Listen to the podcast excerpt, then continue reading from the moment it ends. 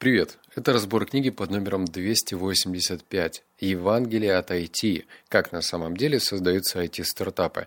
В этом подкасте тебя ждет э, пять выводов, и давай нач- сначала начнем с неутешительного книжного бухтежа, стоит ли тебе читать эту книгу. Если у тебя стоит выбор, и тебе точно так же, как и мне, интересна сфера IT, или даже как строить IT-стартапы там за бугром, то я рекомендую присмотреться к другой книге. Она более объективна, она называется «Живи, вкалывая, сдохни», и кажется, она мной была прочитана и детально разобрана годик назад. Вот можешь полистать ее в моем телеграм-канале. Эта книга очень субъективна. Она написана журналистом, который пришел в IT-стартап и очень сильно был взбешен, обижен этой компанией, ушел из нее и написал, как он был, значит, недоволен о том, как с ним поступали, какие все непрофессионалы, какие все грубияны и так далее. То есть это больше похоже на какую-то такую попытку излить боль и подать ее в форме книги. У этой книги есть плюс. Она написана журналистом. И второй плюс, который меня тоже подкупил, это то, что контекст очень интересен. В общем, это был даже не, не обычный журналист, а журналист, который писал еще с 90-х э, годов про технологии. И этот журналист был прям на очень близкая дистанция к разным IT-стартапам. То есть он уже в те времена, в конце 99-х, в начале 20-го, когда произошел бум IT-стартапов, а, бум IT-компаний, все начало лопаться, и он был на передовой. Он прям это понимал, чувствовал и так далее. И вот сейчас, когда ему уже, по-моему, по книге там за полтинник, то он хотел попробовать поймать последнюю волну, потому что из предыдущей компании, где он работал журналистом, его уволили, и он попытался взять свой опцион, ну и, собственно, разбогатеть. вот как это все показывает в таких сериалах, как «Кремниевая долина». А, не то, чтобы у него получилось, ну ладно, не буду спойлерить. Короче, контекст мне понравился. То есть попытка э, схватиться за последний шанс и разбогатеть. Ну и то, что он написан журналистом. Во всем остальном это все-таки не э, подходит под названием «Как на самом деле создаются IT-стартапы». Больше подошло «Как на самом деле создавалась определенная компания IT-стартапа». Вот это да. Так что книга из 10, наверное, на троечку. Ладно, давай теперь перейдем к выводам. Вывод первый. Пока основатели учились в магистратуре, у них якобы было видение того, как компании могут трансформировать свои отделы маркетинга. Они создали концепцию, которую назвали входным маркетингом, а затем Дхармеш, это один из основателей, с командой инженеров создали ряд программ, основанных на этой концепции. Компании, использующие ПО от HubSpot, кстати, вот в этой компании HubSpot он и работал. Могут с легкостью найти новых клиентов, увеличить продажи и сэкономить средства. Вот такая замануха. Хотя вначале все выглядело не слишком безоблачным. Люди, которые были с ними в те дни, рассказывали мне, что Халлиган и Шах, это другие тоже там, типа основатели компании, рассматривали другие идеи перед тем, как заняться разработкой ПО для автоматического маркетинга. Более того, мне сказали, что первые пять лет продукции HubSpot не отличались высоким качеством. Честно говоря, она была настолько плоха, что, по словам одного бывшего инженера HubSpot, отдел маркетинга собственной компании не мог ей пользоваться. И сотрудникам приходилось замещать ее программным обеспечением одного из конкурентов. Это долбанное ПО, просто катастрофа, вспоминал этот инженер. Пытаешься что-то сделать, например, выполнить запрос, а вся система летит чертям. Каждый день все сходили с ума. Все, на этом вывод заканчивается. Он любопытен тем, что э, все-таки американский рынок – это другая планета. Мне русскому человеку очень, рус, давай, знаешь, русскоговорящему человеку очень сложно понять, как работает эта экономика. А, например, компания Uber, по-моему, по сей день даже до конца не является прибыльной. Ну, по крайней мере, когда я читал анонс к одной книге, так и называется «История Uber», то она до тех лет, когда вышла эта книга, не была прибыльной, хотя это международная компания. Uber Просто вот где я был, в каких странах, в 90% стран, кроме Африки, Uber был. А здесь небольшая компания. В нее на протяжении пяти лет вбухивались инвестиционные деньги. И вот они до сих пор не, не то, что не вышли, например, в какую-то прибыль. Они в целом не могли до конца сделать готовый, понятный рабочий продукт. Это просто удручает. Я не представляю, какими нервами должна обладать здесь, в русскоговорящем пространстве, чтобы на протяжении пяти лет ты вбухиваешь деньги, а тебе говорят, извините, мы как бы начинаем, начинаем что-нибудь там делать, делать, штопать разные проблемки, но что-то ничего не выходит. Как-то вот у меня не вяжется, не представляется. Вывод 2. Вы все должны быть особенны, раз вы здесь, говорил нам Дэйв, наш наставник. Хат по Господи, HubSpot получает тысячи и тысячи заявок с резюме. Только для того, чтобы занять место в этой компании, вам пришлось обойти множество других исключительно толковых людей. Вы знаете, что труднее попасть на работу в HubSpot, чем поступить на учебу в Гарвард? Эту фразу о Гарварде там повторяли на все лады. Я все время слышал ее. Халлигин любил вернуться вернуть ее при любом удобном случае. Понятия не имея, как это пришло им в голову, но в Гарварде процент зачисления абитуриентов равен 6. Так что, полагаю, они просто узнали, что в какой-то год HubSpot принял на работу менее 6% от числа подавших заявки. И таким образом сделали вывод, что в HubSpot престижнее Гарварда. Это смешно и странно, но никак не выделяет компанию из других. Макдональдс и Walmart в свое время также принимали менее 6% кандидатов. Но как бы то ни было, люди в HubSpot относятся к этому серьезно. Думаю, это помогает новичкам чувствовать себя особенными. Как бы вывод немножечко такой грязный, но в то же время рабочий. А, этот вывод, он растягивается еще на множество других страниц, и все-таки он а, хоть и грязноват, но в то же время имеет место быть. Да, возможно, цифры притянуты за уши, но в то же время, вот представь, ты берешь на работу какого-то зеленого кандидата, и потом начинаешь говорить, что ты особенный, и особенный по такой-то причине. То есть, когда ты не просто кидаешь козырные слова типа «да, ты особенный, ты умен, ты можешь достичь всего», а подкрепляешь его какими-то данными, хоть и притянутым за ушами, то ты начинаешь, ну, в смысле, кандидат, который это слышит, начинает в это потихонечку верить. А если он начинает потихонечку верить, то у него растет уверенность в себе. А значит, он э, становится более продуктивным на работе и ценит свое место работы. Ведь не в каждом месте будут говорить, что ты особенный. Так что в целом этот вывод можно даже смело отнести к практичным. Так, вывод номер три. История про босса. Чтобы нам было проще продвигать пост э, Дхармеша на LinkedIn, Спиннер создала ленивые твиты – сообщения для Твиттера, написанные ею, которые мы можем публиковать с наших личных аккаунтов, как будто мы написали их сами. Все, что нам нужно сделать, это кликнуть на ссылку, и твит будет опубликован, призывая наших подписчиков заценить эту новую замечательную статью о блестящей технике менеджмента. В наших э, твиттерах будут указаны ссылка на пост Дхармеша. Сложная фамилия на LinkedIn. Ленивые твиты упомянут, на, э, упростят нам жизнь, но внезапное наводнение Твиттера абсолютно одинаковых сообщениями, отправлен в одно и то же время, кажется мне не самым лучшим способом продвижения статьи. В интернете продвижение вверх с помощью имитации поддержки со стороны рядовых пользователей называется астротурфингом. Кстати, первый раз это слово увидел. Эта тактика в основном не достигает своей цели.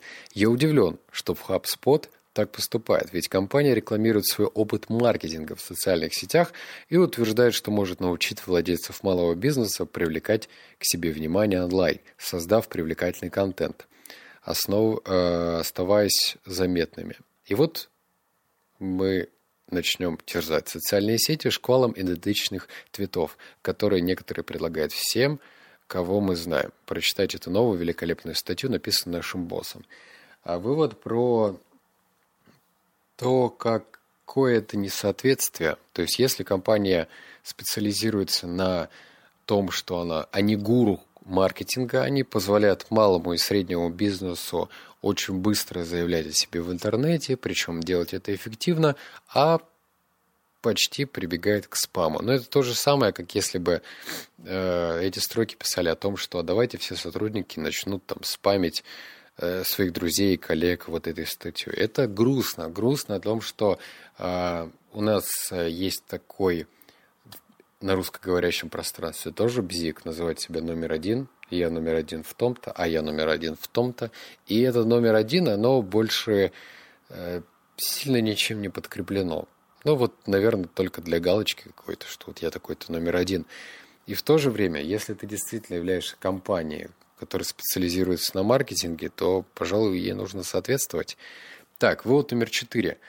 Он самый крупный. В некоторых местах я буду делать э, паузы, потому что это нужно прям переосмыслить. Ты же знаешь, да, компания Twitter? Ну вот сейчас про нее зачитаю. Неблагополучно даже некоторые крупнейшие и знаменитейшие новые IT-компании. Твиттер, например, выжил скорее вопреки своему руководству, чем благодаря ему. Компания оценивается в 13 миллиардов долларов, а не так давно эта сумма составила 30 миллиардов. До сих пор Твиттер не сообщал о прибыли, теряя миллиарды долларов. На протяжении 9 лет компанию преследовали раздор в руководстве, длинная цепь назначений и увольнения гендиректоров, перестановок реорганизации новых бизнес-планов, поглощения других организаций и так далее. Люди, ответственные за этот беспорядок, невероятно разбогатели. Два соучредителя Twitter Эвон Уильямс и Джек Дорси стали миллиардерами. Когда-то у Дорси были синие волосы, и он играл музыку на улице. Одно время надевался, как Стив Джобс, потом стал японофилом, потом собирался стать модельером. Еще, говорят, он хотел стать мэром Нью-Йорка после того, как его выперли из Твиттер. Дорси основал компанию, разработавшую программы для систематизации приема и обработки электронных платежей под названием Square – получившую 590 миллионов долларов венчурного финансирования, а в ноябре 2015 года с успехом разместившую свои бумаги на бирже, несмотря на потерю почти 500 миллионов долларов, то есть полмиллиарда долларов всего за 4 года. В 2005 году Дорси вновь стал генеральным директором в Твиттер и теперь управляет сразу двумя стартапами. Секунду, переосмысли это. То есть это была история одного сооснователя компании Twitter. Компании, которая на слуху, хоть и Роскомнадзор там как-то заблокировал, но все-таки нам известно. Читая дальше. Уильямс, это другой сооснователь, ушел из Twitter и основал Medium. Кстати, я тоже знаю эту компанию. Но к 2015 году, после трех лет в бизнесе, он все еще не был уверен в том, какой хотел бы видеть компанию, и начал увольнять сотрудников, которых недавно нанял. Уильямс также управляет фирмой, занимающейся венчурным капиталом. Об... Сложное название, давай пропустим, в 2015 году получивший 123 миллиона долларов.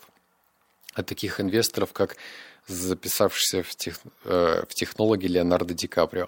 Третий соучредитель Twitter Биз Стоун обладает собственным капиталом на сумму 200 миллионов долларов. И после ухода из Twitter он основал две компании – Jelly и Супер. Никто, в том числе и сам Стоун, не понимает, чем занимаются эти две компании. В одном интервью Стоун попытался рассказать о деятельности Супер. «Я знаю, это бредово, оптимистично, и от этого хочется закатить глаза, но наша миссия – разработать софт, воспитывающий эмпатию.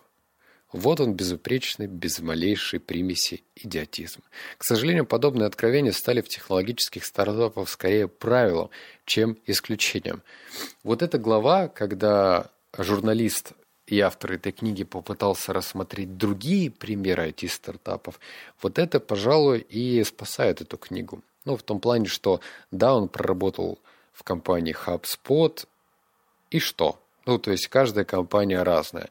А здесь была попытка показать то, что во множество даже крупных компаниях царствует идиотизм, что основатели очень странные бредовые люди. И, кстати, вот эта глава свелась к тому, что зарабатывают в основном, знаешь что? Основатели и первые акционеры, которые вложили туда деньги. Все остальные в основном теряют деньги. Вот такая вот не очень красивая история. Вывод номер пять. Это называется «Совет по инвестициям». В общем, кто у нас тут записался в прошлом году в инвесторы, тут, пожалуйста, повнимательнее.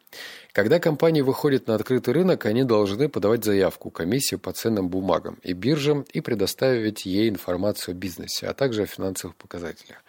После просмотра проспекта ценных бумаг компании я не могу поверить, что кто-то будет покупать ее акции. Убытки очень велики, и вместо того, чтобы уменьшаться, они увеличиваются. Согласно проспекту ценных бумаг, это вот, э, короче, перед тем, как выйти на IPO, нужно предоставить все, все, все инфу. В 2013 году компания HubSpot создал доход в размере 70 миллионов долларов, но потерял 34 миллиона долларов. В предыдущем году HubSpot сообщил о в 51 миллион долларов, но потери составили 9 миллионов долларов. Убытки росли быстрее выручки от продаж. С 2009 года по, по середину 2014 HubSpot создал доход в размере 231 миллиона долларов выручки, но убытки составили 118 миллионов долларов, что означает, что за каждый доллар от продаж компания отдает почти полтора Конечно, выручка в основном растет, но HubSpot добивается этого, спуская все больше денег на продажи и маркетинг. Согласно проспекту, в 2013 году HubSpot потратил 53 миллиона долларов только на продажи и маркетинг. Это около 68% общей выручки. Продажи и маркетинг представляют собой самую большую статью расходов в отчете о финансовых результатах. Пум-пум-пум. Вот здесь можно погрустить пустить скупую инвестиционную слезу, потому что даже такие, казалось бы, крутейшие комиссии, которые очень внимательно проверяют каждый бизнес перед тем, как его выпустить на открытый рынок, чтобы торговать бумагами, оказывается, им практически плевать. Важно показывать динамику дохода, выручки – и все. А насколько компания прибыльна, это уже волнует этих людей в последнюю очередь. Показываешь выручку? Ну ладно. Не показываешь выручку? Ну, тогда нет. Но понимаешь, то, что выручка, конечно, может расти, если ты вбухиваешь огромное количество денег на маркетинг и продажи. Но в то же время компания терпит убытки. А инвесторы, которые хотят разбогатеть на этом и заработать, они начинают вкладывать в покупку этих ценных бумаг, даже досконально не разобравшись, что представляет из себя компания. И дальше автор этой книги рассказывает о том, что когда эта компания появилась на рынке акций, ну, точнее, э, ценные бумаги начали продаваться, то спрос был велик, то есть цены начали расти, и людям просто плевать. То есть получается плевать всем. Плевать собственникам, которые выходят на на рынок ценных бумаг, плевать комиссии, плевать покупателям, всем плевать. Плевать, наверное, точнее, не плевать, наверное, только тем, кто остается с носом после того, когда рынок обрушивается. В общем, это очень грустно, и я даже в определенной степени для себя уяснил, что пора снимать эти розовые очки, пора понимать то, что этот рынок очень циничен. Тут все хотят заработать. И только нужно помнить то, что если кто-то зарабатывает, то кто-то эти деньги теряет. Потому что все стремится к балансу. Невозможно, чтобы кто-то заработал, а кто-то другой, ну, как бы ничего не происходило. То есть, по факту сейчас происходит распределение финансов. У кого-то деньги уходят, кому-то не поступают. Да, конечно, их печатают в определенном доли, но все-таки это перераспределение капитала. Кто-то теряет, кто-то получает. Кто-то получает, кто-то теряет. Вот такие вот пироги получились. А не уверен, что я в скором времени прочитаю что-нибудь еще про IT-стартапы. Я уже наелся всей этой истории. И все эти, кстати, книги в основном грустные, печальные. А, кроме, пожалуй, таких вот автобиографичных книг, точнее не автобиографичных, а биографичных, про Марка, создателя уже даже не Facebook, а Мета. Мета. Да, все про нее. Ладно, обнял, поцеловал, заплакал. Мне надо выздоравливать, чтобы следующий подкаст получались все-таки бодрее. Обнял, поцеловал, заплакал. Пока.